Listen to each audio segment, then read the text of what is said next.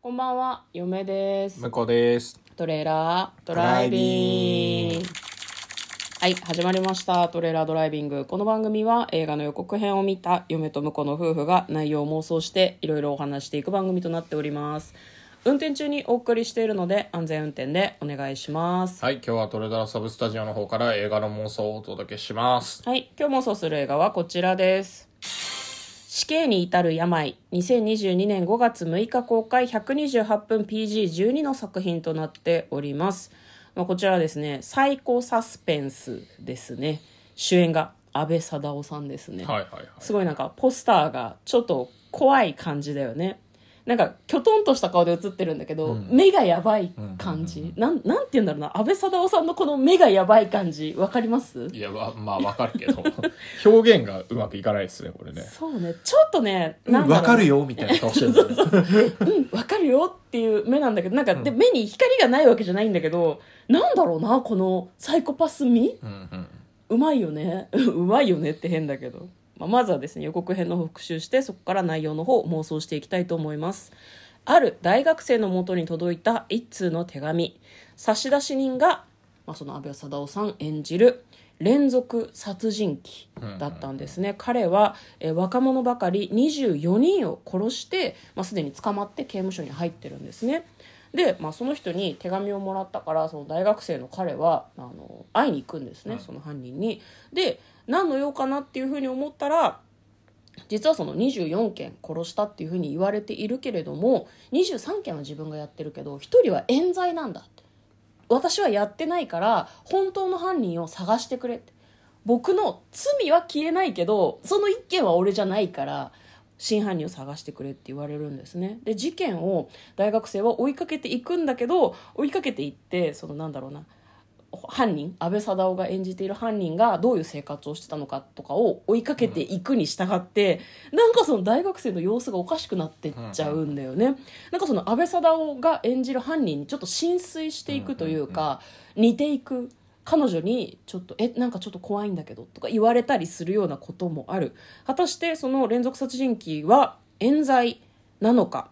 出会うもの全てを翻弄する完璧な最高キラー安倍貞夫っていう風に出てましたけど、えー5月6日金曜日公開「踏み入れたら沼死刑に至る病」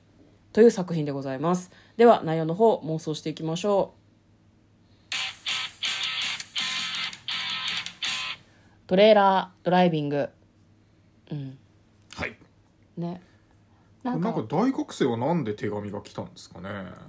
なんでだろうね関わりがなかったらわざわざ来ないと思うんだよね手紙がね、だからなんだろうな安倍貞夫は本当は高校生だったその子を殺すつもりだったんじゃないのかなああ、なるほどね。だからそのなんだろう、うん24人は24人の中の1人は自分が殺したんじゃないって言ってるけど、うん24人全員安倍貞夫が殺してて、うんうん25人目を殺す予定だったのよなるほど連続殺人鬼って大体なんだろう自分なりに何かこう美学があったりとか、うんうんポリシーがあったりして普通の人間には分かんないけどね殺しを行っていることが多いんだったような気がするんですね、うんうんうんうん嫁のあのなんだ知っているネットの知識とかによると25人本当は殺したかったんだと思うの。うん。で、まあ、その25人目に殺したかったのがその大学生の彼だったんじゃないのかなと思うんだよねでもなんか関わりがないとさ連絡来るの変だもんねそう、だから、本人が疑うよねなんで自分が連疑うしこ絡れしてきたんだろうってやっぱりこう、殺されてしまったっていう人の写真を見る限り、やっぱりなんか高校生ぐら高校い、生う中んうん高生とか、ねなんかある決まった年の人たちって感じだよね。そうねそうなんだよねでなんだろう一人だけ年齢が違う人が殺されたっていうふうに確か言ってたはずなのよ、うん26歳っていうふうになってたはずだからだからその人は俺が殺したんじゃないんだって言ってて確かに理にかなってるような気がするけど高校生を殺したかったんじゃないんじゃないかな別のテーマで殺人を行っていたのではないああ、なるほどね。うん、だからそれを高校生ばかり狙ってるっていうのはあくまでそのたまたまそうだったってだけで、まあ、あとはその捜査をか乱するための手だったんじゃないのかなそうそうそまうあ、でもなんかシリアルキラーってなんかあの、うん何みんな彼にこう好きになるみたいな,、うんうんうんうんうんいい人っていう印象なんだよね多分ねそうなんだよねあの被害に遭ってない人からはうん、いやでも被害に遭った人たちもきっと最初はいい人だなって感じのいい人だなって思って心を許してるとかもあったんじゃないのかねそうだからなんかどっちかだと思うのよね僕ね、あのどっちかというとこのそのこれからうんその、殺人犯って言ってて本当は自分が殺してるんだけど、うんうんうんうん殺人犯って言ってるうんってことにしてるターゲットをうん主人公に殺させるかああもしくはうん主人公をもともと殺すつもりだったかほだうから主人公が殺人を犯すように仕向けて、うん自分はもう出れないから手を下せないけど、うん主人公が死刑になることによってうんああなる殺ほせるどねっていうだからし大学最生っ初てことだよね向こうが主人公って言ってるのはそうそうそううんだから、なるほどうんあの大学生はその、うん本当は数数年前うん安倍貞夫が捕まる前に、うん自分の手で殺すはずだったんだけど、うんうんうんうん多分邪魔が入ったんだはいはいはいはいはで邪魔が入った結果邪魔になったやつを殺しちゃったんだけど、いうんそれはまあもしかすると本当にあの安倍貞夫さんは手出してないみたいな。うん不可抗力で死んじゃったとかあるかもしれないねうんただまあ邪魔だからけ消えあの邪魔されたからまあうん消してしまったってことだと思うんだけどうんで本当に狙ってたターゲットにもう手を出せなくなっちゃったとうんだから獄中でもでも殺したいっていう、考えたんだうん牢屋の中でうん、なるほどで彼に手紙を送ってうん自分がうまくコントロールして、うんあのまあ本当に殺してた別な人がいたのかもしれないけどその人を殺すように仕向けて仕向けて死刑にさせよなるほどねうどうすかこれいいですねうん胸くそが悪い いいと思いますすごく最初からターゲットはあの大学生だったってなるほどねいいやうパターンもありだなうんあのなんだろう妄想としては非常に今綺麗にうん着地っていう感じがありましたね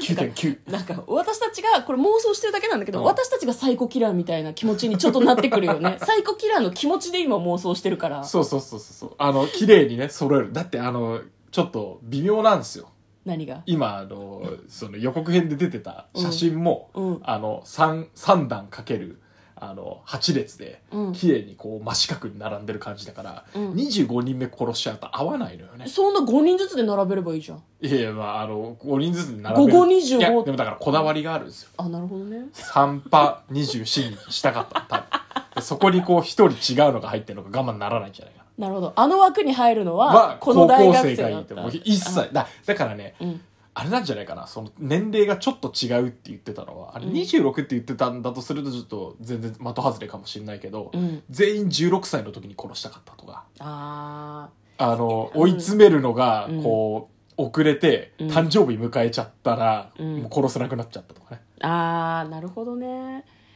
なんかそそ素数16はでも素数じゃないな、なんかあるんじゃないの数字にまつわる何かがなんかねその26は予告の中で言ってたかどうかわかんないんだけど、その壁に貼ってあるその大学生がね、はいはいはい言われた後にそのなんだろうな犯人探す時にさ写真とか地図とかをこはいうはい壁に貼っていろいろ考えたりとかするじゃん、26歳っていうところにすごいぐるぐる丸をつけてたから、はいはいはい26歳の人なのかなみたいななのかなって嫁は思ったんだけど。なんともなるほねどねまあ、その私たち結構あれですよね最近その劇場で映画を4本3うんう本んぐらい見たのかな、その時に割と何回も予告が流れてたけどパン屋さんをやってるんだよね阿部サダヲがね、で中にカフェがあってすごいこう優しくていい店員さんがいていい店長さんがいてなんかその中でお茶も飲めるみたいな高校生とかがそのカフェでめちゃくちゃそのお勉強したりしてもなんかこうコーヒー出してくれたりとかそういうお店をやってるらしいからだからターゲットが高校生だったんじゃないかなとは嫁も思うけどね、でも年齢ミスリード説もちょっと押したいけどね今向こうはですねあの予告編をこうすごいなんか食い入るように見てるんですけど何かじっくり新しい要素ありましたいやか特にないです まああとはなんかその本当にみんな好きになっちゃうから、うん実は安倍サダヲさんがあの最後手を下してるんじゃなくて、うん、あの一人一人殺して殺したやつを殺してるとかね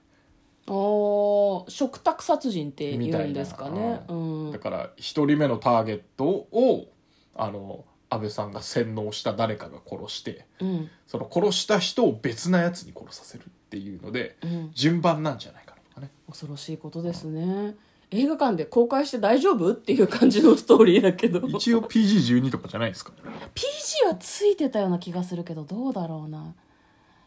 ちょっと不確かではありますけれどもまあちょっとなんか胸くそが悪そうな映画だなとは思うんですけど予告編はねあ PG12 ですね、はい12歳までのお子さんは親御さんの説明が必要なやつですね詳細論詳しく読んじゃいけないよ分かってしまうからね、まあ、ということで我々はじゃああれですかねその大学生が実は最後のターゲットであった死刑になることによって安殺倍人貞が夫の完了するとアートとしての殺人が完了するという恐ろしい結末ということでいいですかね。はいはい、死刑に至る病という作品の妄想を本日はしてみました映画 .com の方にですねなんか特別映像も結構上がってて、いろんなキャラクター別の映像とかもあるみたいなえので、ー、あ本当だ、ね、なんだろうな私たちそれはちゃんと見てないんですけど、うんうんあの妄想してみたいなとか事前にどういうストーリーなのか想像してみたいっていう人はそういうのを見るとよりこう想像が膨らんだりあとは取り返しのつかないネタバレを踏んだりとかするリスクがあるかなと思います。はい、はいということで嫁と向こうのトレーラードドライビングまったねー